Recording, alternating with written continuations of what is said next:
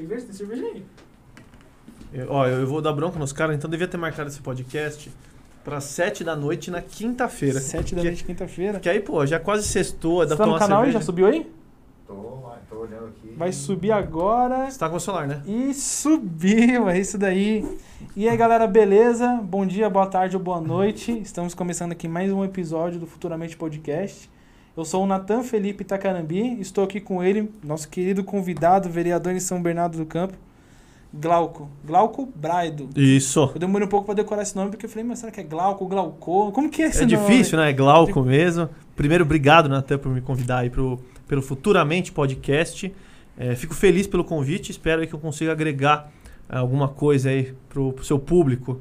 Não, que isso, vai, É. vai agregar bastante. Eu vi que você tá lutando bastante pelo, pelo movimento anticorrupção ali em São Bernardo, né? Que São Bernardo a Sim. gente vê que era uma cidade do ABC que num ramo político estava muito estagnada, né? Eu acho, eu não sei, eu posso estar falando Sim. muita besteira aqui agora, mas acredito que lá sempre foi os mesmos vereadores que tinha lá, né? Sim, sim. A gente vê aqui, parece que trocou né, alguns ali. Não, tem uma renovação, mas ali isso pode ser filho de, de, de algum cara que já é conhecido na política. Teve alguma renovação, mas não foi tão grande como o pessoal fala. Se, se você for analisar mesmo e pesquisar ali, não teve uma grande renovação. não. Não, é, e aí eu, eu até faço um adendo, né? Que eu acredito que assim, ou os camaradas são muito bons, ou não tem nenhuma galera nova surgindo, né? Então, ó, já vou começar já com polêmicas, Já né? começar com polêmica? já com polêmicas. Ó, o que eu acho, é, infelizmente, ainda mais em, em eleição municipal, o assistencialismo ainda é, leva muita vantagem. Então. Você diz o cara que já tá lá, garante uns empregos pra uma galera X. Isso, isso. Então, assim, eu fui eleito com voto de opinião. É, hoje eu não tenho cargo no governo, não quero cargo no governo, não tenho, não distribuo nada. Agora, você vê que existe aí o pessoal mais carente espera uma ajuda e esses caras se beneficiam com isso. Então, o assistencialismo ajuda muito a propagação é, do poder desses caras. Então, é, eu falo que é, é por isso também que, na, ainda mais em eleição municipal, esses clãs, até clãs eu diria, de famílias que se propagam na política. Pode ver São Virou Paulo. jogador de Dota agora, falando clã, Não, guilda. não, não. eu jogava um joguinho já muito tempo atrás, chama Último Online, mas só velho vai conhecer isso aqui, viu? Então é, então é coisa antiga, É, não é. conheço não. É. Não, bacana. Eu, isso aí que você falou, é, Uhum. realmente eu acredito que pode haver um- alguma coisa relacionada a isso.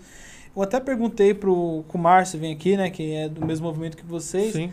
que eu falei assim, meu, por que, que um vereador gasta três vezes aquilo que ele vai ganhar no mandato dele? A conta não fecha, isso não entra na minha cabeça até hoje. Ou mais, né? Ou mais. Ou mais, que a gente tem aí exemplos que teve gente que gastou mais ainda, muito mais, esses 10 vezes o que o teto do TSE é, estipula. Assim, você sabe o que vai acontecer, né? Não, com certeza, deveria ter uma lei para barrar isso, na minha opinião. É, mas o pessoal faz por, às vezes, por caixa 2? Você, você é empresário. Sim, sim, sim. Você- vamos supor que você vai, vai alugar um imóvel ali por mil reais. Uhum. Você vai pagar um milhão nesse imóvel? Não. Nunca. Nunca, não fecha, a conta não A fecha. conta não fecha. Só que aí, né, tem o, o jeitinho que o pessoal faz, eu acho, né? Que consegue arrecadar um pouco mais no seu mandato, além do salário, que faz essa, essas pouca, ver- a pouca vergonha. Mas assim, eu acho que tá mudando. é, o pessoal tem que. Por isso que mesmo a educação não vai. O, o pessoal não educa a, a população. É muito fácil. Você mexe com os instintos das pessoas. Ah, vou dar uma cesta básica, eu vou dar um, um, um, um carguinho de, um, de mil reais. E, cara, você vai. Abusar da fragilidade da pessoa, né? Exatamente. E vai conseguir. E vai se perpetuar no poder. Se o cara tiver 25 cargos, 30, 40 ali no, no, na, na prefeitura, será que ele vai perder a, a, a candidatura ou, ou, ou a eleição? Uhum. Eu acredito que não, porque são 40 famílias trabalhando pro cara de olho fechado e levando a mensagem dele para frente, mesmo que seja uma mensagem é, torta, eles vão passar para frente e vão, e vão fazer de tudo para esse cara. Não, com certeza. É, eu nunca perguntei isso, mas você veio um pouco falando de São Bernardo. Uhum. Como que você tá achando a gestão do, do prefeito agora lá, Do Orlando? do Orlando? Ah, tem coisa para melhorar. Tem bastante coisa pra melhorar, mas assim, a gente veio já de, de uma história ruim, né? Uhum. A gente teve oito anos de marinho lá. Então, o que passou aqui para frente, é, o Orlando Morando, primeira gestão, acho que foi razoável. E também agora está sendo razoável. Acho que não é a pior que teve São Bernardo. Mas tem coisa a melhorar sim. Sim, e você tá- você já estava como vereador, né, quando a Ford saiu, né? Foi agora, né? Sim, foi agora. agora. E aí, na sua opinião, isso impactou um pouco lá? Sem dúvida. Acho que até moralmente, eu diria. Ah, a gente vê aí um, um bom tempo de desindustrialização já é, no Brasil. Agora, São Bernardo e o ABC já é um polo industrial, então a gente sofre muito mais com isso. Então, assim, teve a Ford, é, que foi em São Bernardo. A gente teve a Bacardi, já alguns anos atrás, que era no, no bairro do Rude Ramos ali. Mas eu não conheço não. O que, que ela fazia, Bacardi? Não conhece? Você conhece? de- Não, sabe de cor. Martini Bacardi? Ah, agora você... Ah. Ah, eu reconheci. Isso, então. Fazia vodka Natasha e outras bebidas importadas, lógico. É, ela acabou saindo do país também. Você vê a Sony, que saiu é, em 2021 também agora. Teve a Mercedes Automóveis, né, carros de luxos, porque Uhum. a fábrica de caminhões ainda está em São Bernardo do Campo. Então, assim, a gente vê uma desindustrialização muito forte é, no Brasil e em São Bernardo. E, É, em cara, a São Bernardo, agora que a gente falou um pouco desse, desse lado, eu acredito que está sofrendo muito, né? Porque quando você tira uma empresa dessa, quantas outras empresas pequenas que tinha em volta ali? Era o cara que vendia a Marmitex para ele, o cara da pipoca, o cara do lanche, a empresa que entregava o motoboy e os funcionários, né? Não só. Além de todo esse, esse pessoal satélite, tem as indústrias menores Sim. que quebram, que são familiares, que é onde são menos mecanizadas e pagam mais salários para as pessoas. Então, assim, é, é, um- é uma cadeia ali que está sendo quebrada que vai ser complicada. Não, com certeza, eu acredito que sofreu muito. Bastante. A gente até avançou um pouco no papo, né? Que eu Já. gosto assim.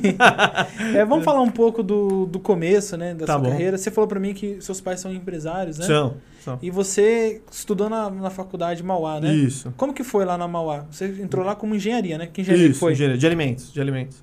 Deixa eu contar um pouquinho antes. Eu, meu pai, eu trabalho no ramo de transporte já há mais de 50 anos, ele está com 76 anos. Então eu sempre via é, um cara que saía às 7 da manhã e ia, chegava em casa às 9 da noite. É, de sábado eu ia lá trabalhar com ele. Então é é uma coisa que eu, que eu sempre quis na minha vida ser empresário. Eu sempre quis ter muitos funcionários, uma empresa gigantesca. E aí eu diria que ao longo do tempo, sendo empresário, vendo como é o ambiente brasileiro, foi destruindo um pouquinho os meus sonhos, pouco a pouco, né? De ter aquela empresa, mega empresa, de 5 mil funcionários. Não, quando você é criança, você falava, o que, você quer dizer quando você é empresário? Aí com 16 anos você já aprende ICMS, Você já aprende o que, que é. CLT, você falou, peraí. Imposto sobre imposto, né? Então aí Uhum. você vê que, que é bem. O, o buraco é muito mais embaixo. Mas é, teve, teve tudo isso, aí depois eu fui. Acabei entrando na faculdade. Foi que até eu conheci ah, o Arthur Duval, Uhum. né? E até tem um corte especial para você, tá?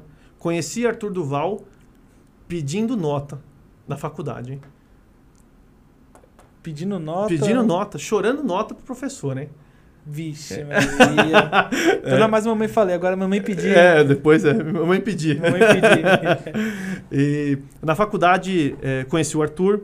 Aí depois eu também entrei no centro acadêmico lá da faculdade. É, fiz aí, a gente até revolucionou na nossa época a parte de festas da Mauá. A gente fez a cervejada, fez Pandora. Então, Como assim, vocês podem ver, estudou muito bem, né? Claramente um Olha, estudo. a gente fez um bem danado pra faculdade. As festas a- acho que animavam todo mundo, viu? Foi bom. Com certeza. É, então, foi bom. Você fez a. Alegria da pessoal. Até fazer uma piada aqui, você fez, você fez o povo mais feio e feliz, né? É, Porque não exatamente. existe ninguém feio, com duas, dois shots de vodka na cabeça, todo mundo é bonito. Exatamente. Pode ter certeza aí, se tinha o pessoal da Mauá assistindo, a gente que fez essas festas, tenho certeza que curtem até hoje, viu? Não, bacana, né? Que, querendo ou não, é, a gente vê hoje, meu ponto de vista, né? Eu estudo economia na Unip Sim. e a gente não vê a galera da faculdade o campus mais unido. Hoje a galera chega lá e estuda, ó, tchum, zarpa, não tá mais nem aí pra nada.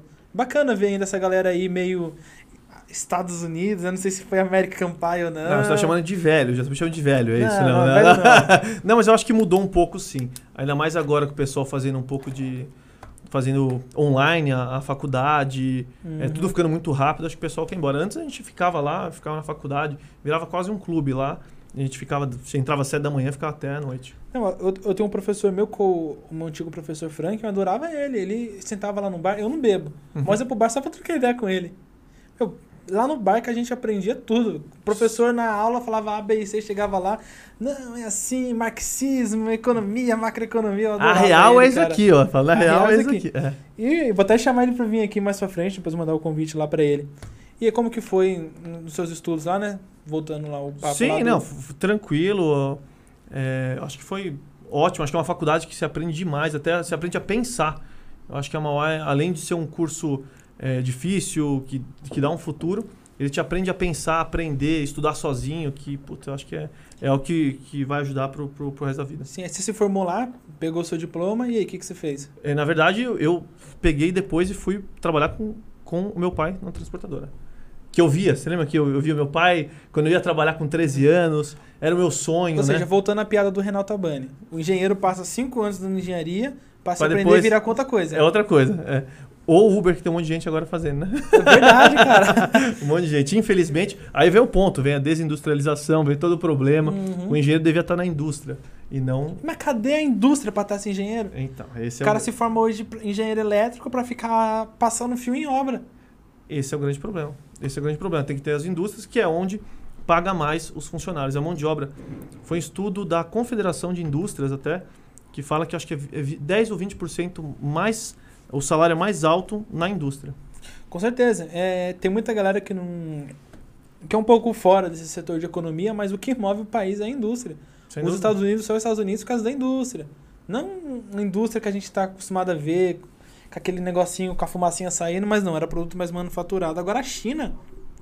A China ser grande por causa da indústria, cara. Sem dúvida, sem E dúvida. A gente vende pros caras o minério para comprar já o produto manufaturado. E aí? Por que a gente mesmo não fabrica o nosso produto? E mesmo o agro, lógico, o agro é uma potência Uhum. aqui. Mas o que, que a gente é, exporta? É só commodity. Só commodity, A gente soja, não, não vai vai. manufaturar isso, não vai exportar, que é onde tem um valor agregado realmente. Né? Sim, é, você vende, sei lá, a gente, chutando baixo aqui, a gente vende um saco de, de laranja por X e paga no, no mesma quantidade em suco 20X. E aí? Quem Exatamente. que lucra mais? Quem tá vendendo laranja ou quem tá vendendo suco? Com certeza o suco. Com certeza, né? Isso Sem que a galera não entende. E aí, como que foi você trabalhando na empresa do seu pai? Você assumiu ela? Você montou sua empresa? Como que foi? né? Teve aí é longo, vamos lá. vamos se preparar. Eu acabei entrando na, na empresa dele né, no começo. É, acabei ficando no ramo de transporte. Ainda atuo, mas não né, dia a dia, né? Uhum. Mas eu fiquei lá durante uns 15 anos. Eu rodei a parte operacional, a parte financeira, a parte comercial que eu fiz por um longo tempo.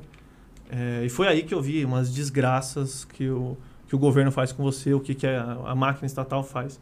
Eu tive é, multa indevida, que, o, que é uma agência, a NTT.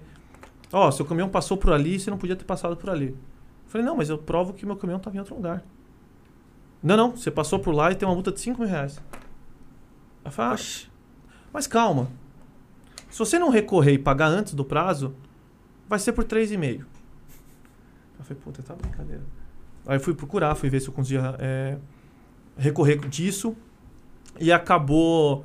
é, todos os empresários que recorriam tinham que pagar os 5 mil. E eu acabei pagando os 3,5. Teve. é, processo trabalhista. A gente teve Uhum. Nunca, durante 10 anos, a gente nunca teve processo trabalhista nenhum. É, de- depois que teve. Processo A... trabalhista é uma coisa seríssima, cara. Quebra empresa isso daí. Ah, eu vou te contar então algumas, então. Conta aí, conta aí, vamos eu lá. vou te contar algumas. É, durante 10 anos, a gente nunca teve nenhum processo trabalhista. É, depois que teve a nova lei do motorista, a gente teve três processos em dois anos. É o Estado que fala, puta, não, é, eu sei fazer uma- um legislador, né? Uhum. Nosso ótimo Congresso. Desce uma lei, jogou, não sabe se vai funcionar, se não vai, não, não tem estudo. O que, que aconteceu? Em dois, em- o cara tinha um ano e meio de empresa. Ele pediu 300 mil reais na, de processo. Um ano e meio. Um ano e meio. Ô, depois me passa essa empresa que eu quero trabalhar lá, hein? Então, é exatamente isso. Aí o outro viu isso e falou: não, vou entrar também. Eu vou entrar também. Aí você vê, virou uma cascata. A minha empresa ainda não sofreu muito com isso. É, a gente acabou fazendo um acordo, não era devido isso, a gente pagava tudo certinho. Acabou fazendo um acordo porque o juiz né, falou: ah, faz, vai. Fez um Uhum. acordinho mínimo, acho que foi 5 mil reais em 5 vezes. Então, de 300 mil caiu para 5. Você vê como ele merecia realmente. Mas eu tenho casos aí, até do pessoal de ramo de cegonha lá em São Bernardo do Campo. Pô, o cara foi processado por um milhão e ganhou. O cara acabou perdendo, teve revelia, lógico, fez uma cagada. mas ga- ganhou um milhão de reais, um milhão e meio, um motorista. Quebra uma empresa. Não, com certeza, você pega uma pessoa, ainda mais agora que a gente está vivendo essa época de. Algumas pessoas estão passando crise, mas está tudo mudado, ninguém sabe o dia de amanhã, né? E você pega uma empresa pequena que tem 5, 6 carretas, pagar um milhão e meio. De onde o cara vai tirar isso? Vai ter que vender duas carretas. Não, ma- mais que isso, às vezes. É, é cinco, seis. É o Uhum. patrimônio do cara, é o patrimônio da família. Às vezes é uma família, é uma, é uma empresa familiar.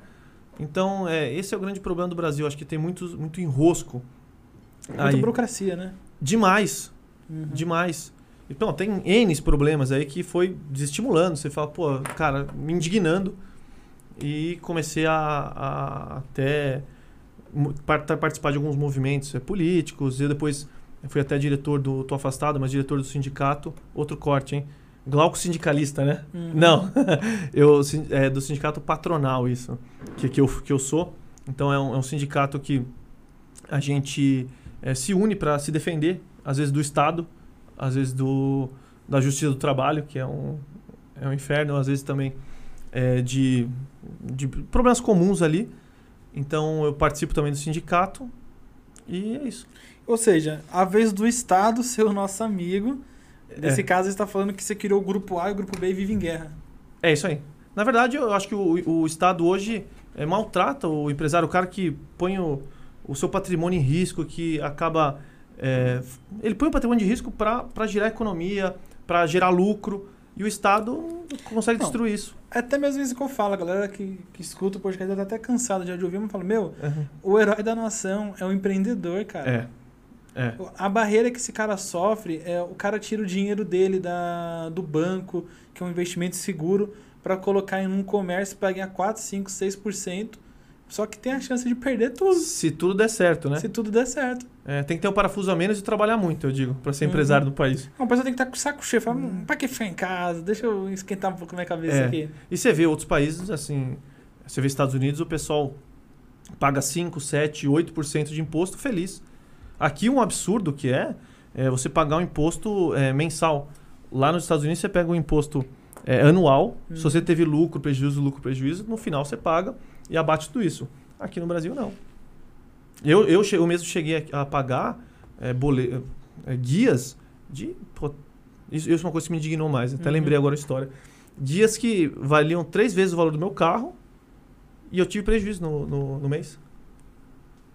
Não é de se indignar? Como que você vai explicar? Você fala assim, galera, governo, eu não tive lucro. Não, não, vai ter que pagar. Cara, mas eu não tive lucro, vou tirar da onde? Se vira.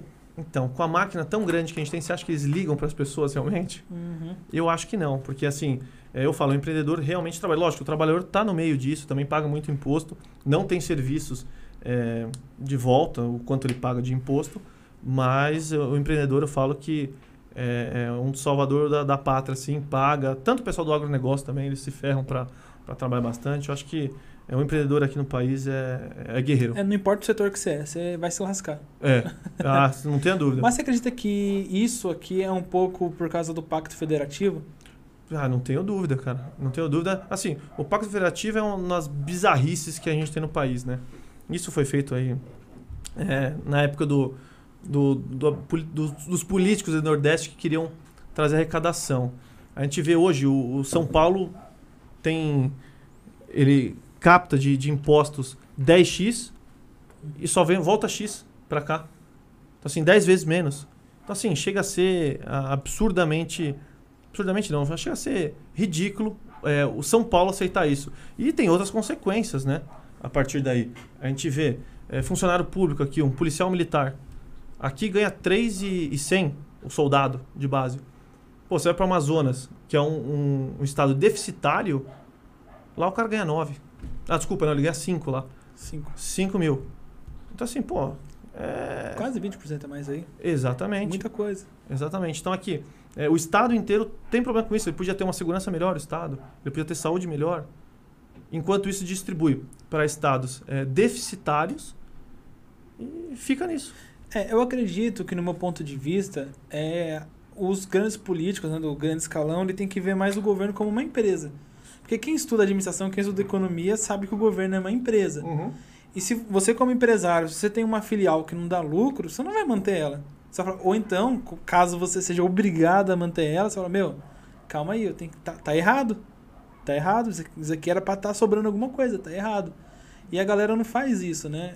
Tá errado, eles continuam ali alimentando um errado ali, ó. Agora, Aumenta o imposto pra que ele tá tapando aquele buraco ali já era. perfeito. Agora, quantos deputados ali são, são do Nordeste, são do Norte, são de estados deficitários? É é uma maioria do que os estados que pagam a conta disso. Você acha que os deputados vão votar isso do Pacto Federativo? Só se São Paulo fizer muita força, é, colocar muita pressão, porque senão ele não é interesse deles fazer isso. Lógico, para mim, eu acho que os estados que não é, são autossuficientes tinham que se juntar. Sim. Junta. Junta cidades que não, não têm a, a autossuficiência, vamos juntando e para fechar a conta, senão não dá certo. É, enxugar um pouco a operação, né? É, eu até estava fazendo um, um estudo referente a olhando.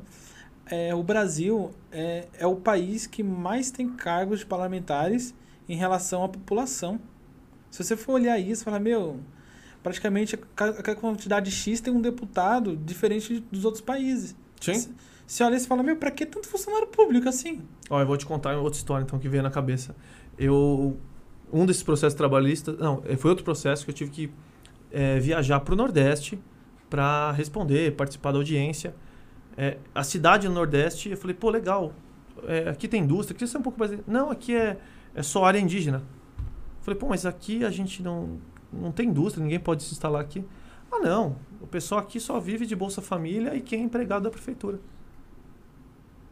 Imagi- Vixe. Agora você imagina quantas cidades eh, no Brasil inteiro acontece isso. Sim, cidades do- bem do interiorzão lá. Aí eu vo- volto no link.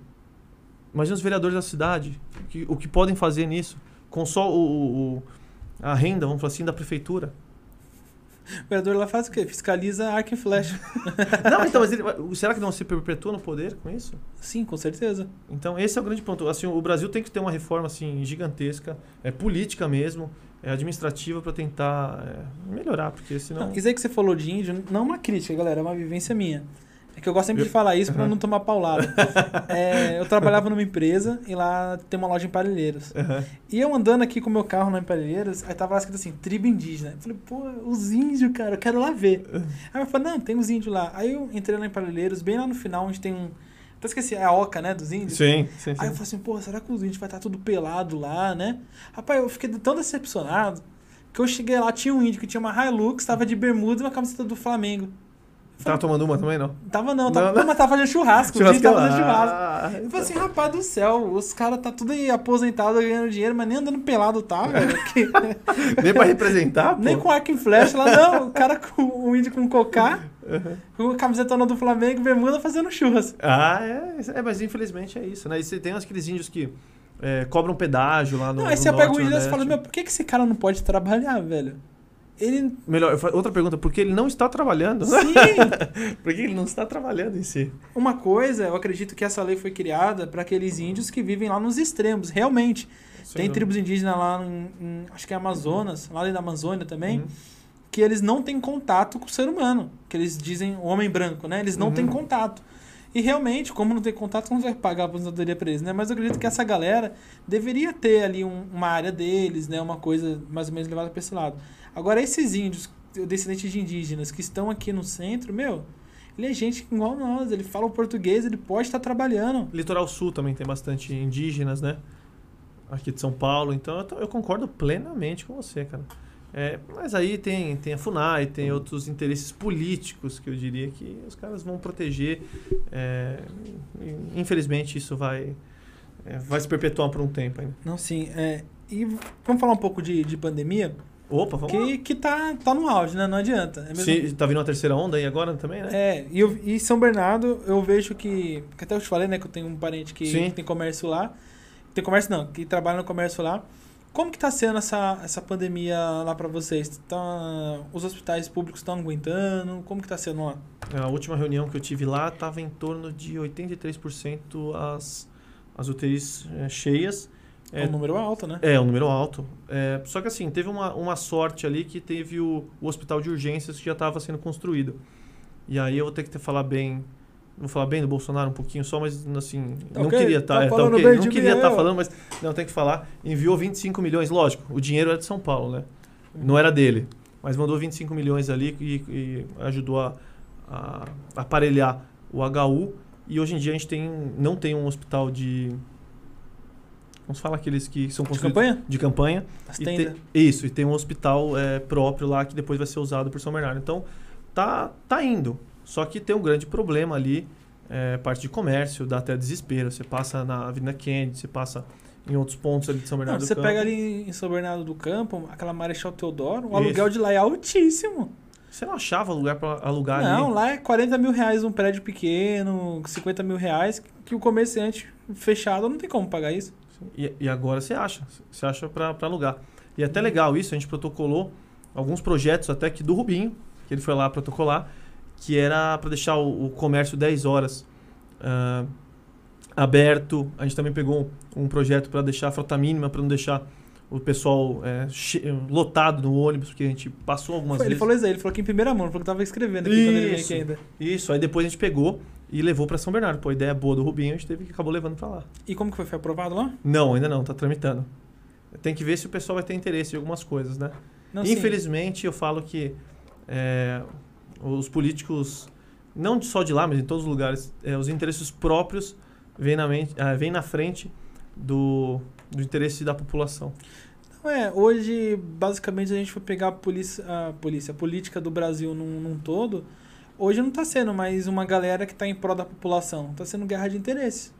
Guerra Ó, de você- narrativa. Ué, você vota nessa daqui minha, que eu voto nessa daqui sua, você faz isso aqui pra mim, que eu faço isso aqui pra você. E quem que se fode de tudo isso? A população que tá lá atrás. Que tá no meio. Na verdade, você tem um aqui e outro aqui brigando e a população no meio apanhando dos dois. É tomando na direita, tomando paulada da direita, da esquerda, tomando testada do centrão. Não, e, e só guerra de narrativa. Hoje em dia, é, não importa se é verdade ou não. Importa se a narrativa vai colar. Uhum. Esse é o grande problema hoje em dia. E vira um fla-flu, tanto faz. E ninguém tá, tá compromissado realmente é, com a verdade. É, ah, se eu tiver interesse, isso vamos, vamos ver se cola, colou narrativa, vamos embora. Mete Sim. bronca. Eu, tava, eu vi em São Bernardo, é, acho que foi uma das cidades em São Paulo que mais fechou, né, por causa da pandemia. Ah, O comércio. Porque lá deu número, pum, fechou. Deu número, pum, fechou. é, os leitos começaram a ficar bem cheios, então acabou fechando sim. Mas você você acredita que isso aí foi por causa do quê? Tá tendo muita festa clandestina lá? Tem, tem. Até a GCM lá é, fechou várias festas clandestinas. E tem, acho que tem problema. Tem a festa clandestina, tem o pessoal que não se cuida. Mas acho que o grande problema é sim a festa clandestina. O, o, o- comerciante mesmo, o cara que está lá todo dia, ele tenta ter um- o mínimo de cuidado. Lógico, pode aumentar um pouco a, o contágio por isso, mas acho que o grande problema, sim, pode ser as, as- pode ser as, as festas clandestinas. Que tem sim. Tem é, baile funk, tem festa clandestina ali é, até com, perto com divisa aqui de São Paulo. Aquelas chácaras lá no final de São Bernardo, né? Deve ter muita no coisa Riacho. escondida lá, né? Putz, não. fe- teve até um. Saiu na Globo, eu acho, uma. Foi que tinha 200 e poucas pessoas, era? Isso, tinha pessoal com jet ski lá. Aham. Teve, teve bastante gente. Então, assim, tem muita festa clandestina. É, eu acho que isso piora muito os índices, ainda mais agora que são os jovens que estão na- no leito, né? É, eu defendendo um pouco lá dos comerciantes, né? É. Porque minha família tudo é comerciante. Meu, eu, eu achei essa lei totalmente tolice de fechar o comércio. Porque, meu, comerciante, tudo bem, os grandes mercados que aglomeram muita gente. Agora Sim. você pega o Zé que tem uma loja de roupa. Meu, não entra mais de duas pessoas na loja do Zé nem em dezembro. Como que vai entrar na época de pandemia? O grande problema mesmo é você limitar em. Ah, vou ficar só quatro horas aberto. Ô, pera um pouquinho. Então Vai o pessoal vai. Exatamente. O pessoal vai lá, não, então vou nessas quatro horas. Tanto é que o projeto do Rubinho é a gente deixar no mínimo 10 horas. Porque o cara pode vir a hora que ele quiser. Não, é, não ter uma tão- agenda por WhatsApp ali, uma coisa mais. Usar a tecnologia a seu favor. Falar, ó, cliente, você vai vir 9 horas, você é 9h15, você é 9h20, e monta uma escala assim. Sem dúvida. Então, assim, chega a ser. Isso, isso chega a ser burro, sim. Uhum. Chega a ser muito burra essa decisão de ficar 4 horas, 6 horas. Acho que tem que ficar aberto 10 horas, 12 horas. Quanto mais tempo, melhor. Até que deixa os meninos trabalhar, né? Deixa os caras trabalhar, pô. É, você falou um pouco aqui, que a gente tá falando um pouco sobre o metrô do, da ABC, né? Eu morava ali em Mauá e eu trabalhava uma época da minha vida em Pinheiros. Uhum. Então você imagina o, o rolê que é, né? É longe. Você pega ali em Mauá o, o trem, que o trem parece que tá manco, parece que tá andando de andador. Devagar. E São Bernardo que tá mais lascado ainda, que não tem o trem. Não. Tem o trólebus lá só e, e ônibus e acabou. Co- Como que tá sendo aí? Que eu vi que tem um projeto, né, que tá parado lá faz muito tempo já, Ah, né? vamos lá. Isso é uma ótima, ótima história também. Primeiro, veio com Geraldo Alckmin. Não, a gente vai colocar o metrô aqui em São Bernardo, no ABC. Pode ter certeza. Nisso já veio deputados estaduais. Isso acho que foi na. Ainda bem que não foi o Aerotrem, né? Não, isso aí foi a Levifidex. foi acho que em 2010, se não me engano. Por aí, essa, nessa época. Veio Geraldo Alckmin, deputados da região, falando: não, vamos lá, a gente vai ter um metrô aqui na região. Pode ter certeza, vai sair daqui a cinco anos. Promessa. Na verdade, até uma curiosidade: a primeira promessa do metrô no ABC foi de 1976, se eu não me engano. Até ano passado. Nem tinha metrô em São Paulo nessa época direito? Ah, tinha um pouco, mas o cara, o governador verde. prometeu que ia ter. Eu até, curiosidade, eu, eu cantei o parabéns para a promessa do metrô com 45 anos do ano passado, tá? Até o Kim foi lá é, prestigiar esse belo é, homenagem à promessa do metrô. Mas aí teve, aí teve o, o Alckmin que prometeu. Aí depois prefeitos das regiões que se elegeram prometendo. Depois falou não, não, não vai dar para o metrô. Vamos fazer um, um monotrilho. A linha 18 bronze. Vamos pôr aí o, o, o, o monotrilho. Vai ter certeza agora, vou fazer uma parceria público-privada, isso vai para frente. Vamos lá. Todo mundo acreditou. Depois do monotrilho, falou, "Oh, então, não vai dar fazer um monotrilho. Vai ser a linha 20 rosa do metrô, que foi até o Dória agora que falou isso. Não, vai ser, vai ser um metrô mesmo. Pode confiar que o Dória vai trazer o metrô pro ABC. Aí agora chegou no último ano, falei, então, sabe o que acontece? O ABC não é uma prioridade pro metrô. Eu acho até bom deixar bem claro. Então, próxima vez que o Dória for pedir algum voto, eh, falar sobre a região do ABC, o pessoal lembrar disso. Que ele deu aquela. aquela. Eu vou falar a verdade, mentiu de novo, né? Enxugou o gelo, né? É, não, ele sabonetou. Não, agora não é uma prioridade. Agora o metrô tá para 2039. Agora eles deram um jeito nisso. Vai ter Ou seja, busão. eu tenho 22 anos. É. Em 2039, eu vou ter 40 anos quando esse metrô estiver A promessa, A que vai promessa. sair, é. É, não, tenho, não tenho certeza também. Então, assim, eles estão sabonetando pra caramba isso. Então, assim, agora eles deram uma ótima solução. O busão. Agora o busão vai resolver todo o problema do transporte coletivo São Paulo é, ABC. E o mais engraçado... Opa, vou comprar a ação da Marco Polo, que eu Não, sei que vai subir. e o mais engraçado, assim, eu, assim eu, eu, eu acho que o pessoal do transporte público lá tem uma sorte do caramba. Porque quem fechou o acordo para fazer o busão a ABC São Paulo é uma empresa que faz transporte público já desde 98. Então, assim, os caras são muito competentes e eu fico até muito feliz é, pela sorte que os caras têm empre- como, como empreende é, nesse ramo de transporte coletivo. Não, é a sorte grande, né? Eu acho, eu acho, é demais. Não, bacana. E eu acredito que o ABC, querendo ou não, como você falou da indústria, São Uhum. Bernardo foi, tem um papel gigante para São Paulo, né? As grandes indústrias saíram de lá, saiu do ABC. Sem dúvida. É, eu- o que eu fico mais chateado é que estão saindo né, as indústrias, né? Uhum, Do ABC. saindo. E o um pra Osasco hoje, né? Ah, o interior. Aí tem uma guerra fiscal, tem um problema de guerra fiscal. Só que um, o outro grande problema, a minha visão ali, da, da região do ABC inteiro, a infraestrutura, é, a questão de, das estradas, a questão do Porto de Santos. ah, é outra história agora que, que é a realidade. Eu conversei com um amigo meu que trabalha com container. O, a empresa que é cliente dele tem a sede em Diadema e foi buscar um container no Espírito Santo e também no Paranaguá. Para você ter. Nossa, imagina um rolê desse caminhão aí. Então, e o frete terrestre é o mais caro. Com certeza. É, e por que que. Na sua cabeça faz algum sentido isso? Porque no, no Porto de Santos a gente está lá, a gente tropeça, daqui em 60 quilômetros a gente está em Santos. Uhum. Por que, que não está em Santos? Você tem noção? Porque acredito que lá deve estar amarrotado de coisa. Muito burocrático. Então, assim, eles travam 4, 5 dias para liberar um container, enquanto Espírito Santo e Paranaguá liberam às vezes em um dia.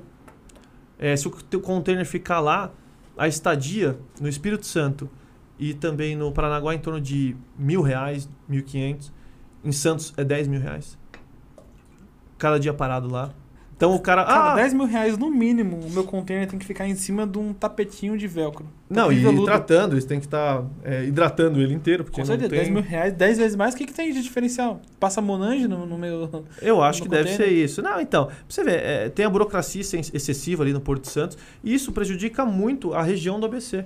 Porque uma, uma Vox, é, até a Ford que saiu. Ah, não, a Ford saiu porque ela tinha um plano de é, sair mundialmente. Mas, pô, mas e se tivesse aqui um, um ambiente seguro, é, com segurança jurídica para trabalhar no Brasil, tivesse um porto eficiente a 60 quilômetros dele, que pudesse escoar os carros, será que ela ia ter o, o plano ou teria, é, sairia totalmente do país? É, é que a Ford também tava um pouco mal das pernas, né? Se você for olhar no, no contexto, né? Tá, tava a questão dos carros um pouco. É, todo mundo evoluiu, os caras ficou pra trás, né? Mas- Engraçado isso, né? Os caras foram os primeiros, Sim. mas não evoluíram. Mas às vezes ele podia trazer a fábrica da Argentina e vir pra trazer para cá, que era a Uhum. Ranger, né, que fazia lá. É, podia construir os Broncos lá, que é o novo é, modelo deles no México. Podia ser aqui se tivesse um ambiente seguro mesmo para trabalhar no Brasil. Hoje uma indústria, você vai é, investir, são 200 milhões, 250 milhões. Você acha que o país, e lógico, o planejamento do cara assim, eu vou abrir e ficar lá 250 milhões de dólares, né? Pra Então. galera ter uma noção. e vai ficar aberto durante quanto tempo? Ah, eu acho que eu tenho que estar faturando durante 25 anos. Tá, mas o Brasil é seguro para fazer isso? A gente tem a tranquilidade para trabalhar é, 25 anos sem ser importunado pela burocracia, pelo trabalhista, pela questão tributária. É, eu acredito que hoje as grandes empresas olham o Brasil como um, um enorme ponto de interrogação. A gente olha a classificação de risco do Brasil, tá double B, Sim? que não é uma coisa boa. Não. Não. Pra quem já foi triple A, não é uma coisa muito boa, não. Sim. E, e fora que você olha um, um governo hoje, que eu acredito que a, que a galera tá lá fora, né? A, a gente que tá aqui dentro, a gente consegue ter uma visão mais ampla, mas quem tá Uhum. lá fora só fica vendo essa- essas manchetes. É, governo nega é, 11 meios de vacina. Cara, o cara que tem 20% do patrimônio dele investido nesse país, o cara não... Não. Ou o cara é muito doido mesmo, ou então ele fala, meu, vou arrancar meu investimento daqui, cara. Não, é capital de risco. Ele vai fazer aquilo, vai, pô, eu vou mandar lá, eu tenho que retornar em três anos e tem que ser rápido. E, e outra, uma indústria hoje vai vir pro Brasil ou vai lá pros novos tigres asiáticos, que, pô, é super barato pro cara trabalhar, não tem tanta legislação trabalhista que impede do cara trabalhar, ele vai para lá, ou mesmo até o Paraguai, que eu acho que muitas empresas foram lá, usaram a lei de Maquila para Paraguai e trazer as- México, né? México só tem indústria lá, Sim, agora sim, sim. E eu até fi- fiz um estudo, se eu não me engano, é, a energia elétrica no, no, no México é 50% mais barata do que no Brasil. E a indústria usa muito. Então tem vários fatores É, que o lá, México... deve, lá deve ser uma coisa mágica, lá o setor privado mesmo que deve ter feito essas hidrelétricas lá, né? Não- é, eu não tenho os detalhes, mas pode ser. E outra, o México tem um, um, um- um consumidor gigantesco, que é os Estados Unidos do lado, né? Então ele vai se aproveitar disso e, e fica mais barato ter a indústria lá. É, e também lá deve Natan, fazer posso- muito posso pedir um favor? Oi. Tem mais uma água? Eu falei pra você que eu tomo água pra caramba, meu. Que água normal com gás? Até fazer um, um adendo aí, né? Que deve ter bastante plástico bolha lá no México, né? Pra tacar as coisas em cima do muro, né? Estão fazendo o muro. O Biden falou que vai voltar, hein? não sei se é verdade. Ele falou assim: não, a gente vai voltar pra construir o, o muro. Se é verdade. Obrigado, viu? Quer com gás, sem gás? tá ótimo. Cerveja, uísque, aqui tem tudo. Que a Não, galera da câmera não tá vendo aí. Eu vou, eu vou até brigar com o pessoal aqui que marcou o podcast esse horário. Quinta-feira tinha que ser à noite, que aí eu tomava alguma coisa, mas agora trabalhando não dá. Aí, ó. vai na água. Ninguém viu que estamos em off ali, né? Essa água aí meio branquinha tá com, tá, com, tá com gosto estranho. Antes fosse, não, não é nada. Bacana. Se fosse um cara lá de São Bernardo, que já é um ex-presidiário, ele ia dar um jeito de colocar um- uma coisa estranha aqui. O Lula lá, que toma bastante cachaça. Se eu te falar pra você, É. que é uma coisa muito engraçada, mas eu tô meio que trazendo ele aqui quase. Legal, eu acho legal. Eu acho bacana. É... Porque aqui no programa eu quero trazer todo tipo de pessoa aqui pra trocar uma ideia. E eu até falei pra você no começo, né? Atenção, pessoas de esquerda. Eu não sou de extrema direita. Não... Aqui eu quero bater uma ideia com vocês. Eu quero bater um papo bacana. É conversar tá certo. Responda um e-mail aí, porque a galera que tá assistindo nossos ouvintes tá achando que eu sou de extrema direita. Porque só viu o pessoal de direita aqui pra conversar. Mas é uma provocação aí. Será que o pessoal às vezes não quer tro- trocar ideia, não quer ver- ouvir alguma coisa diferente do que ele quer falar. Ah, é, eu acho que esse é o grande problema, hein? É que o diálogo, é que nem o pessoal até brinca, né? Fala que nem Jesus agradou todo mundo, quem sou eu pra agradar, né? sim, Sim, sim. E hoje tá tudo muito polarizado, né? Você não pode falar uma coisa que o cara já vem e já vem com outra na sua orelha. Então, é, tá faltando um pouco de diálogo e eu acho que os caras também não querem muito diálogo. É, Eu tô provocando pra ver se os Não, caras vêm aqui e falam, tá- não, que eu sei dialogar. é aí. Pode vir aqui, É. vamos dialogar. vamos Isso. É, o que, que você acha? Eu tava, trouxe pra você aquela informação né, Uhum. dos portos privados, né? Que eu tenho um colega meu que tá montando, que, mas é muito burocrático, se você for olhar no pé da letra, né? Sem dúvida. Levando esse fator sobre privatização, qual que é a sua opinião sobre a privatização aqui no Brasil? Privatização, até gaguejei um pouco. Cara, pra mim, acho que tem que privatizar tudo que pode. De verdade, o Correio mim, ainda é um grande exemplo. Eu acho que você vê aí grandes sites que estão vindo aí, o Amazon, é, Mercado O Livre. Mercado Livre até acha engraçado que o Mercado Livre, ele antes era um marketplace de produto. Hoje é uma empresa de logística. Sim, sim, comprou avião e tudo. É, hoje eles não querem mais ganhar no produto, eles querem ganhar na entrega. Sem dúvida. E, assim, tem que privatizar mesmo. O Correio é deficitário, é ter um monte de encrenca, entra em greve. Antes você via um monte de gente aí, um monte de, de van do Correio fazendo entrega. Hoje em dia você vê o quê? É um monte do Mercado Livre. Agora você fala assim, é, é tá lógico. pé da letra. É lógico. E agora fala assim, qual que é, é que funciona melhor? É o Correio ou o Mercado Livre? Qual que entra em greve? Qual que não entra? Então, assim, pra mim, o que puder privatizar, o que não for, assim, assim, excepcional ou uma coisa de defesa, o resto pode privatizar, que eu acho que funciona muito melhor, vai sair mais barato pro, pra pessoa que vai usar o serviço. É, fora também que tira um pouco do monopólio, né? Sem dúvida. Sem dúvida. Você- Correio, porque se você for olhar os Correios, hoje, mesmo com o monopólio dos Correios, grande empresa, você vê que tem várias das empresas em volta. sim. Tem o, o Mercado Livre, que está fazendo entregas dentro da plataforma. Você pega um pouco aí a FedEx, até mesmo empresas um pouquinho menores que estão trabalhando. Agora imagina que se não tivesse os Correios. Não, imagina se não tivesse essas empresas aí uns 5, 6 anos atrás. Os Sim. fretes eram altíssimos. Sem dúvida. E outra uma, um- uma parte que eu acho que vai acontecer, se o correio demorar muito para privatizar, não vai valer mais nada, porque a Amazon já está fazendo os seus centros logísticos, o Mercado Livre também, não vai precisar mais nada do correio. Aí quando vão querer privatizar, ah, não vale mais nada. Então eles estão perdendo tempo. Tem que privatizar o quanto antes o correio. Bacana. É. Aí você falou que você é membro do, do MBL, né? Sim. Eu gosto de Sim. fazer essa pergunta. Como que você entrou no. Aí foi o, foi o ponto. Eu com, conheci o Arthur, já faz muito tempo, né? Mamãe pedir? Isso, eu me pedi. E ele ajudei, voltei a conversar com ele em 2016 depois. Aí, conversando com ele, em 2018 eu ajudei, ajudei o Kim também em campanha. E foi que eu comecei a me aproximar um pouquinho mais do, do MBL, mas foi via Arthur. Você conheceu ele, conheceu um pouco do movimento, falou, pô, bacana a ideia desses caras. Totalmente diferente, é. E é, assim, uma, parte que tinha já é, passado a questão do, do impeachment da Dilma, eles tinham organizado. Aí conheci o pessoal que cabeça do MBL, os caras são muito gente boa. Mas isso eu achei muito engraçado, que o Uhum. impeachment da Dilma teve duas frentes, né? Teve o MBL através do Rubinho Isso, e teve a Janela Pascoal. sim.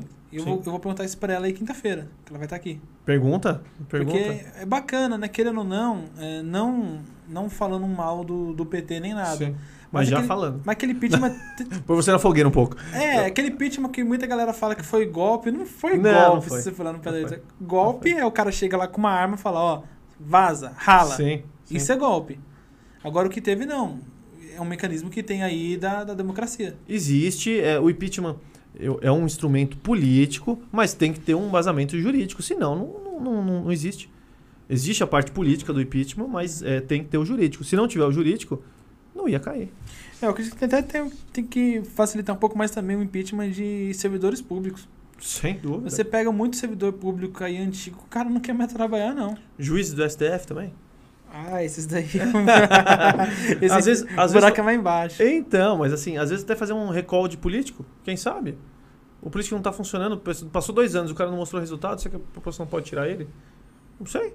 É, eu acredito que o, o Brasil já teve um grande avanço com aquele, com aquele portal da transparência, né? Sim. Pois daí, se você for olhar, é é uma vitória tremenda. Imagina o tanto de contrato que já foi feito nesse Brasil afora aí que ninguém sabe. Porque antes, sem ter esse portal da transparência, pegava uma mesa dessa daqui, todo mundo sentava, assinava, tá tudo certo pra todo mundo aí? Tá tudo certo. Beleza, arquivava e já era. É, Eu te falo que até com o portal da transparência já acha cada coisa, já acha cada desgraça, então É, imagina ser um portal de transparência. Uhum. Então tem que avançar cada vez mais e outra. Se a gente não tiver é, transparência, a gente não tem democracia. Vai ser tudo por baixo dos panos. É até legal, é até legal um- esse comentário puxou um link que eu tem um projeto na Câmara de São Bernardo, não é, não passam a sessão ao vivo lá. E tem um projeto meu que agora está parado, está em pauta, já foi aprovado pela mesa. Falta só ser votado, que é para passar a sessão ao vivo toda quarta-feira. No canal lá de vocês, no canal Rede social, rede para não social. ter custo. Bacana. Eu acredito que isso daí. é, Eu até tava brincando. até que eu tava com meus amigos brincando, Uhum. a gente tava assim, meu, e se a gente fosse político, qual que seriam nossas pautas? Aí a gente Uhum. tava brincando um pouco. Eu fiz umas pautas minhas que, Aham. que era muito engraçado. A primeira coisa que eu ia colocar era um cartão de ponto para todo servidor público online. Onde a pessoa vê se mesmo se o cara tava trabalhando. Sim. Que nem você, Glauco. Aham. Você hoje exerce, hoje você é vereador do município de São Bernardo do Sim, Campo. sim. A sua renda, como você falou que é empresário, parte da sua renda, que é o salário de vereador, vem do quê? Vem do, do município de São Sem Bernardo dúvida, do eu sou Campo. funcionário de São Bernardo do Campo. é. Ou seja, se você for olhar no pé da letra, os moradores de lá são o seu patrão. Sem dúvida. E Eu como eles isso- sabem se você vai trabalhar ou não? Como eles sabem se você está entrando ali das 9 às 4, das 9 às 5? É, hoje em dia é só com resultado. Só com resultado. Só com resultado. Mesmo sendo travado, a câmera sendo travada, a gente consegue apresentar resultado. Sim, então, aí eu, Mas- aí eu pensei com meus amigos isso, falei, meu, da hora. Aí eu falei, ah, pum, anotei. Qual que é a segunda? Eu falei, quero ver colocar câmera nas creches. Aí só, por quê? Eu falei, não, tem uma creche no jardim, essas coisas, que o pai olha o que o filho tá fazendo pelo celular. Sim, Uma puta de uma confiança que você tá olhando seu filho. sim. Eu sim. não sou pai, mas acredito que quando uma pessoa é pai, o bem mais precioso dele Uhum. não é mais a vida dele, é a vida do seu filho. Sim. E você tá ali olhando ali o seu filho de perto na tela do seu celular, ali vendo como tá sendo cuidado. Eu falei, pô, gostei dessa ideia, vou lá colocar. A Mas gera brin- custo, isso gera custo, mas é, é, bom. A gente tava brincando, É colocando. é. Na, acho que na Suécia é assim. Ah, é? As creches. Lá não tem muita creche pública, mas as poucas que tem é, É, dessa é maneira. Eles dão um, um cartão pra criança, que lá tem o transporte gratuito também, né? Aí a criança, a partir do momento que ela entra num, na van pública, Sim. ela tem um cartãozinho que quando ela passa na porta, envia um SMS pro pai falando que a criança entrou, tá, tá, tá dentro do ônibus. Quando a criança chega na escola, aí na hora que ela passa na porta de novo, manda outro SMS pro pai, uma mensagem de texto falando que desceu do, do ônibus. E quando a criança entra na escola, também. Aí manda, Esse o car... sonho, é. aí manda o cardápio também pro pai, o pai olha lá o que a criança tá comendo. Eu falei, mano, que país é esse? É. Mas você fala uma coisa, e você vê que legal. O, o ideal meu, é, quando eu vou me candidatar, vou ver se eu ganho. é, e eu sempre falei assim, ó, eu quero ser o político que eu sempre quis ver lá. Realmente, é, é- é- esse é o meu ideal. Eu, eu quero um político que, eu, que, que, que eu- era o meu ideal. Então eu vou ter, vou ter que ser isso. Hoje em dia, eu, eu tinha que ter. Eu podia ter nove assessores, eu tenho cinco. Bacana, economia de. Carro oficial. Hoje eu vim de carro oficial? Não. Eu não tenho carro oficial, eu não não vou uso. falar o carro qual que é, mas é. ele vem aí de um camburão. É camburão. Tem. Eu não, eu não uso. Isso aí só o pessoal do PT que tá usando. Olha, olha eu tô agindo encrenca já, né? É, eu não uso carro oficial. É, não uso cota de ga- gasolina. É, eu não, não uso correio. Lá que você possa usar correio, mandar carta para as pessoas.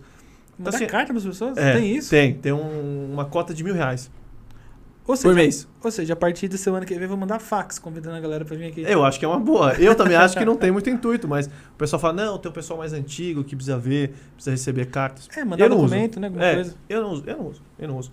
Então, assim, eu até acho que eu sou o vereador mais econômico do ABC. Tô chutando, mas eu acho que sim.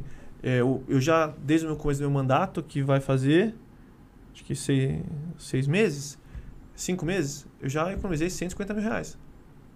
Bacana. Então, assim, é, eu falo, eu tô, se, tô sendo político que E sem processar as pessoas. E sem- mas calma que pode acontecer isso também.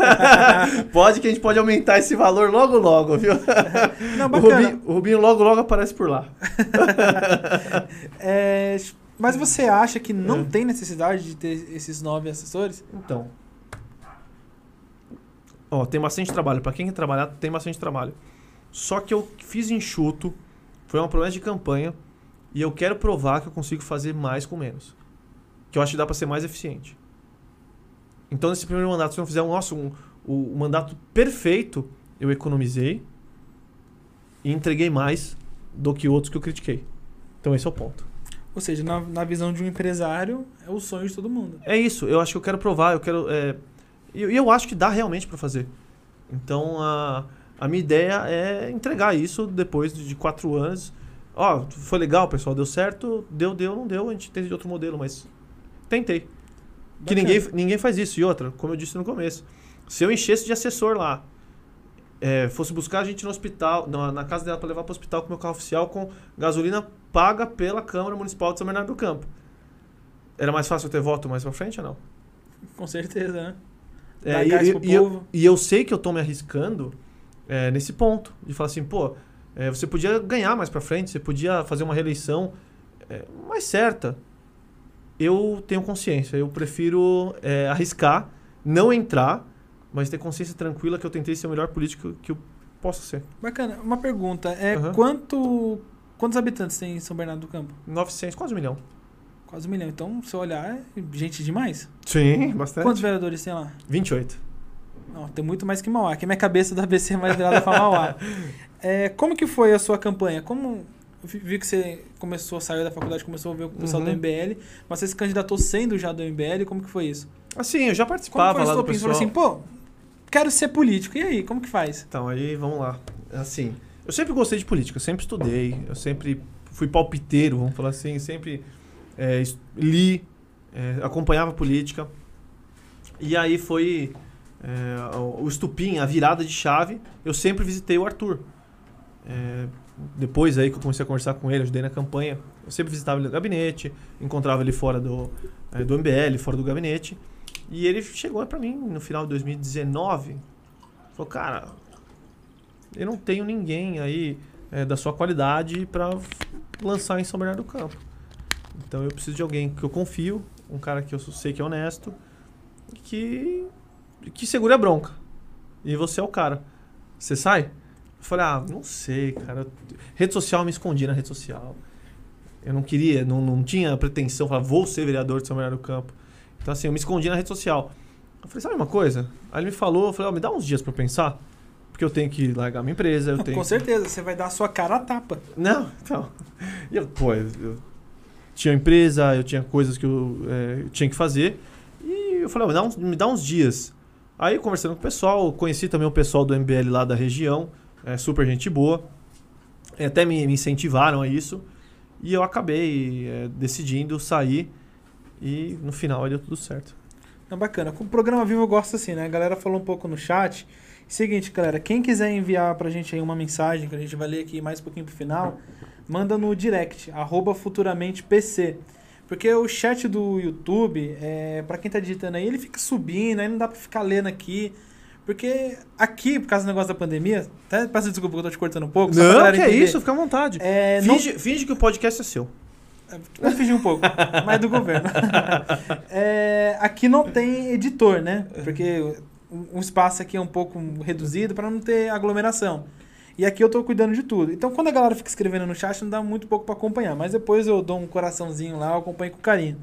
Mas para quem quiser enviar mensagem pra gente, arroba futuramente PC no Instagram. Aí tenta mandar de uma forma mais reduzida, mais, mais assertiva que a gente faz no final. Não, não fazer uma resposta, né? O cara faz uma pergunta parecendo com a resposta. Não, teve Não, um dia que não. veio um convidado aqui, aí o cara mandou pra mim uma pergunta, chutando baixo, devia ter uns 400 caracteres.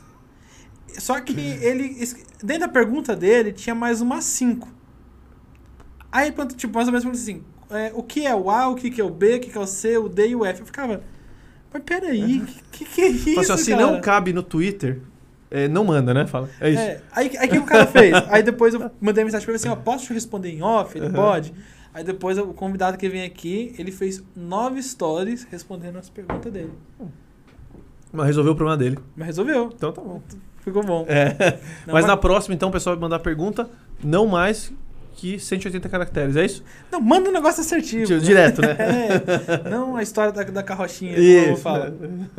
Não, bem bacana. Aí você, você falou que a sua pauta hoje, mais Uhum. focada, é na indústria, né? Porque, Sim. querendo ou não, o seu berço é disso.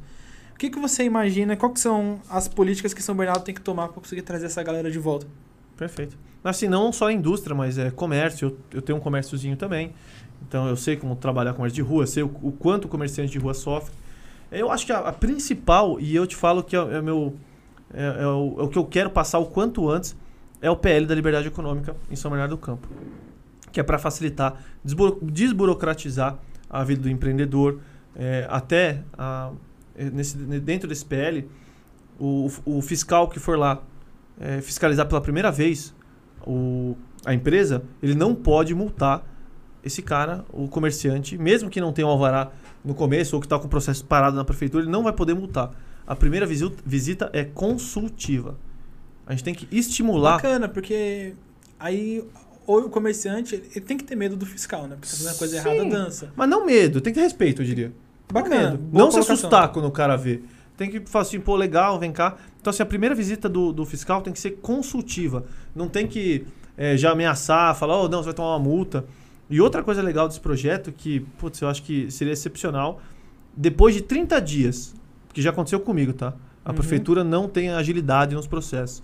Depois de 30 dias, não saiu o alvará do cara, já pode trabalhar automaticamente Não, bacana. automaticamente ele vai trabalhar.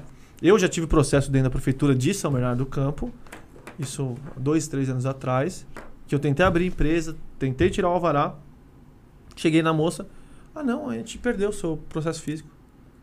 Peraí, ela perdeu o processo de uma empresa física. É, de ab- abertura da empresa. Então, assim, é, você vê o quanto o, o- o empresário que sofre é, toma na cabeça e ainda quer empreender. Então, a gente tem que estimular esses caras, não, não travar, não ser um, um, um processo aí bloqueador.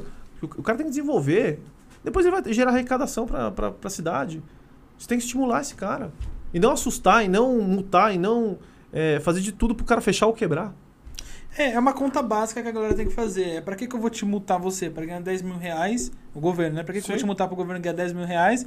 Sendo que você, com quatro funcionários, mais a sua receita, você me dá 100 mil reais. Sem dúvida. E você gera empregos. Eu penso, o consumo ainda, é, desses, desses 4, 5, 6 empregos, ainda tem o consumo deles em cima de mercados de São Bernardo do Campo. Então não tem o porquê você querer ferrar o cara. É, da indústria privada, eu fiz um estudo, né, por causa da faculdade, eu cheguei ao levantamento que 83% de todo emprego no setor privado é de pequenas e microempresas. É isso. É o pequeno que rege. Tem que ajudar esses caras. Não pode querer é, ferrar. Não, é, e outra, uma empresa familiar, é, agora não, não lembro o dado de cabeça exatamente, mas é, duram no máximo 10 anos. Dificilmente conseguem é, passar por disso. Então, assim, a gente não tem que é, bloquear essas empresas, a gente tem que estimular elas. O que puder ajudar, é, tem que estimular. E até um Uhum. ponto legal que eu lembrei, é, eu tô, via emenda do Kim Kataguiri, a gente está abrindo uma sala do empreendedor. Isso é o projeto, e a gente comprou esse projeto é, da prefeitura, a gente achou interessante, é estimular é, os empresários e tirar dúvidas nessa sala do empreendedor dentro da prefeitura. Bacana, é basicamente o que o Senai faz, só que o governo fazendo. Isso. A gente fez, aí são duas emendas do Kim. Uma é dessa sala do empreendedor e a outra a gente tem aí, a gente vai zerar as filas de cadeira de roda da cidade de São Bernardo do Campo. A gente viu é, a necessidade, tinha acho que mais de 120 pessoas que estavam com é, na fila para pegar a cadeira de roda e eu achei excepcional é, tentar ajudar as pessoas que eu tenho certeza que vai mudar a vida delas. É, Com certeza, imagina, cadeira de rodas é suas pernas, meio de locomover. Exatamente. Então a gente estava olhando alguns projetos, eu falei, putz, vamos, vamos nesse, é um pouco mais social, que é o que às vezes a direita erra, né? Eu falo que não, não, não, não tenta é, ajudar o social, a gente deixa, fica muito ligado à pauta econômica e deixa o social do- de lado. Então eu, eu quis é, focar bastante no social e tentar pegar essas cadeiras. Não, bacana, mas já conseguiu algum número de cadeiras já? Não, a emenda está feita e vai zerar. Aí o governo vai comprar essas cadeiras. Vem via é, a emenda do Kim Kataguiri. Não, bacana. É, e aí eu vou deixar só para ser justo também. Teve a emenda do Arthur Duval também esse ano, que a gente vai comprar as motos para fazer ronda também em São Bernardo do Campo, que vai ser para GCM. Bacana. É. Tá é setor de transporte mesmo, né? Tá transportando tudo, né?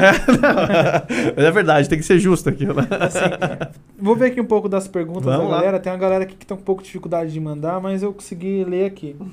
Tem uma pergunta número um aqui que tá falando sobre zeladoria.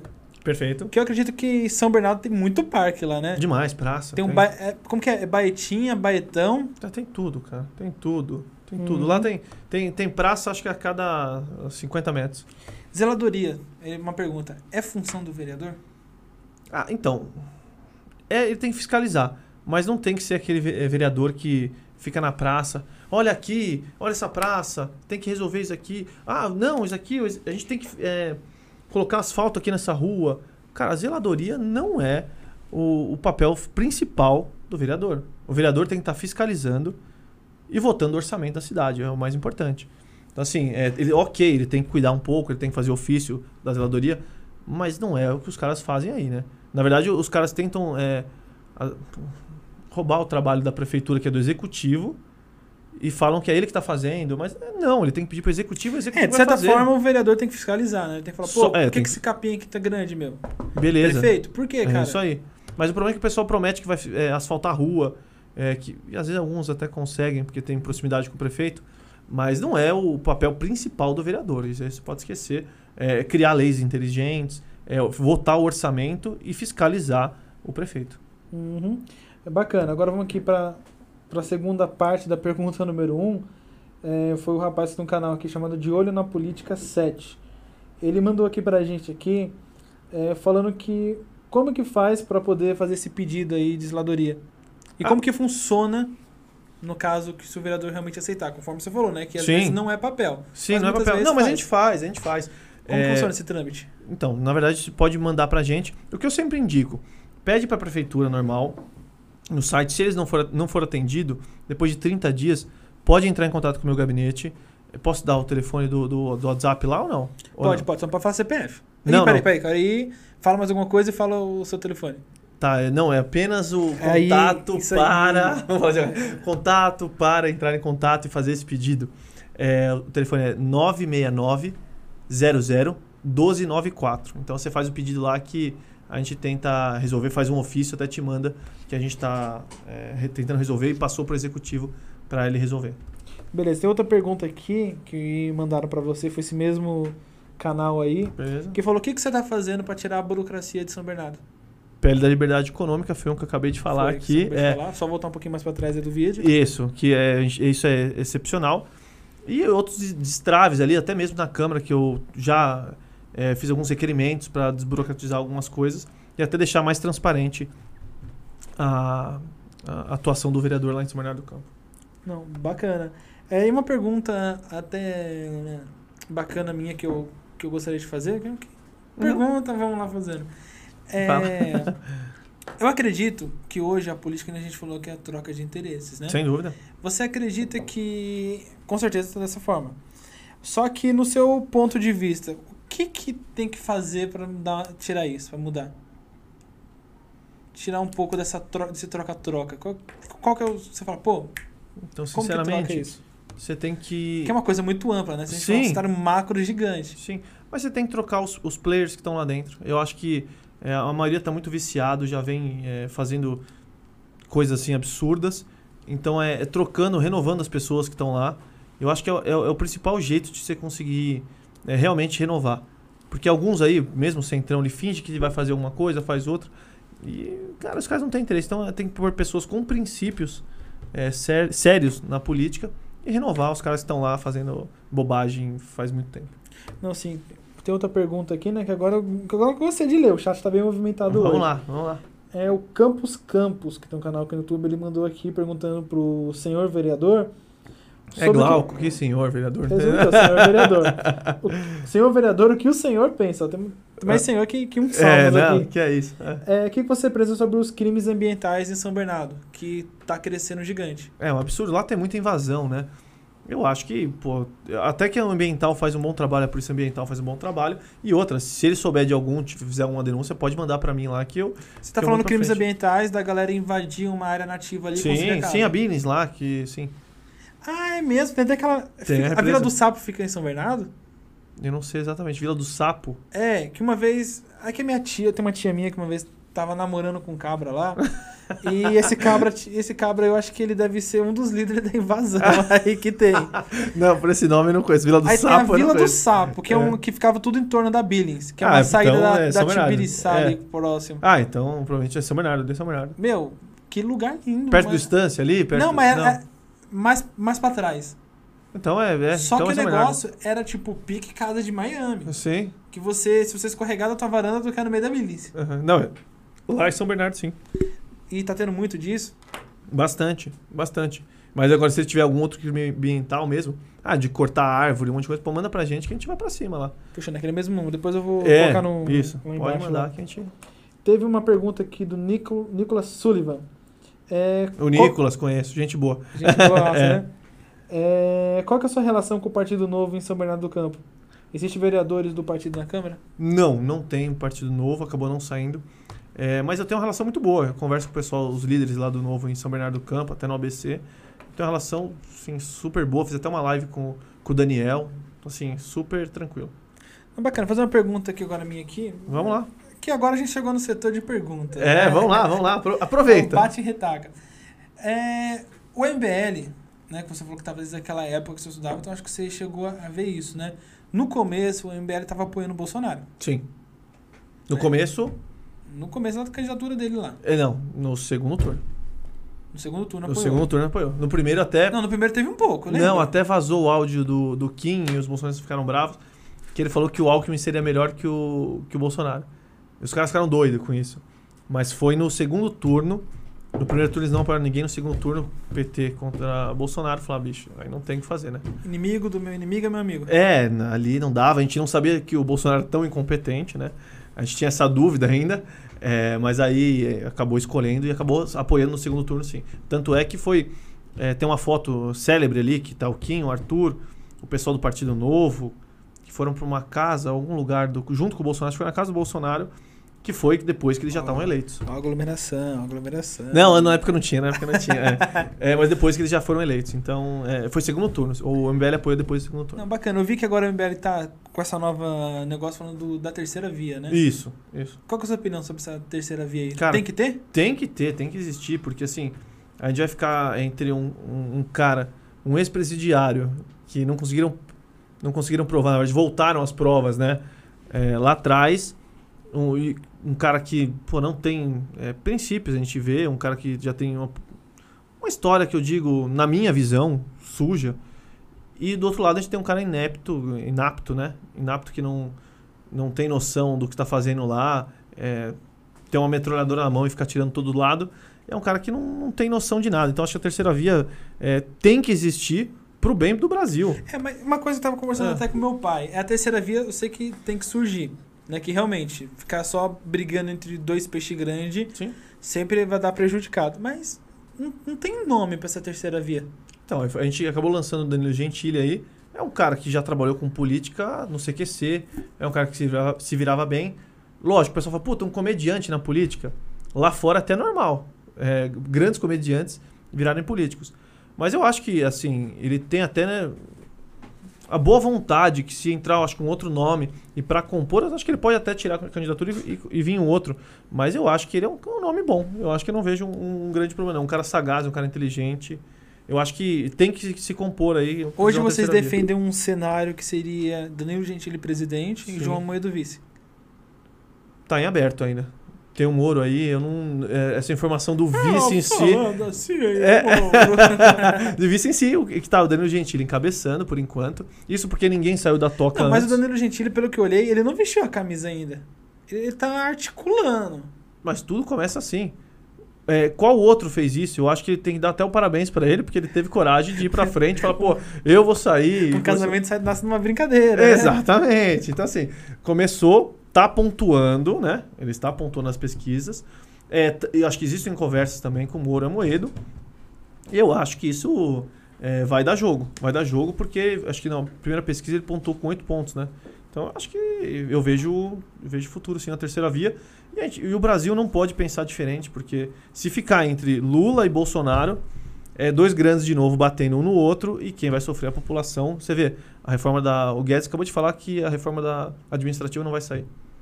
Primeiro ele fala que vai sair, depois não vai sair. É o vai e volta. Ele testa, acho que pra ver o que, que vão acho, falar. que, acho que isso é a burocracia, né? Que ele, ele- na verdade, o Guedes ele não tem a caneta. Ele tem a canetinha. Então de, quem que é, então de quem que é a culpa? Vamos ver. É, aí bate, volta, fica Então, mas de quem que é a culpa? Se o Guedes está tentando fazer, de quem que é a culpa?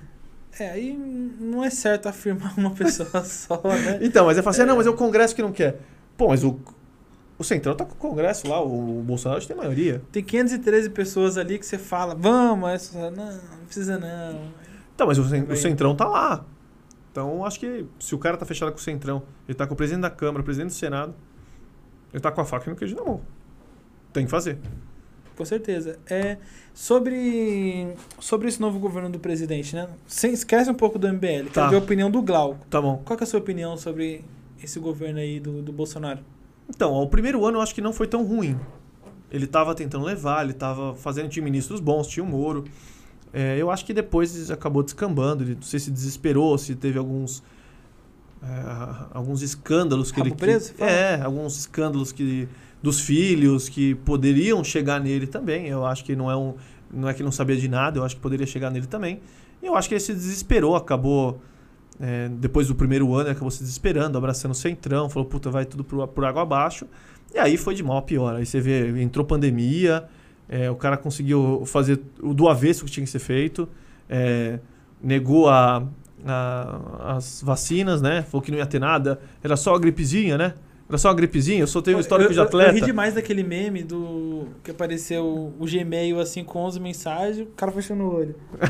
Aí apareceu com uma mensagem da Comebol. Então, é isso. Você vê, se o cara tem a velocidade que o cara fez isso, então assim, é, se ele tivesse realmente levando o país a sério, ele não faria um negócio desse, ia chamar pelo menos as, o pessoal da vacina, falou, "Ô, vem cá, Ô, como funciona? Vamos, vamos tentar fazer aí, vamos pôr um, um, um plano piloto, vamos pôr umas pessoas pra testar. Ah não, mas você vai virar jacaré, tá ok? É isso que o cara falou? Porra, não dá, né? Eu acho que assim, foi é, desastrosa a, a parte aí da pandemia, como ele conduziu a pandemia. E outra, depois ele jogou todo o, o ônus no colo do- dos governadores. Ah, não, mas são os governadores que não me deixam trabalhar. Então, assim, eu acho que foi totalmente desastroso. O primeiro ano, ok, da- daí pra frente, horrível. Não, com certeza, né? A gente vê que, que realmente começou a desandar um pouco, né? Sim, e agora tem, um, saindo do- desse tema, mas que agora é tão, tão ruim fechar o comércio, essas coisas, que o, o Dória agora vai jogar pros prefeitos isso também, tá? É, sobre a CPI da Covid, Hum. você viu que agora já está em âmbito federal, né? Sim. E querendo ou não tá descendo já para o âmbito estadual, mas ali no governo. É, você acha que vai chegar no âmbito municipal isso daí?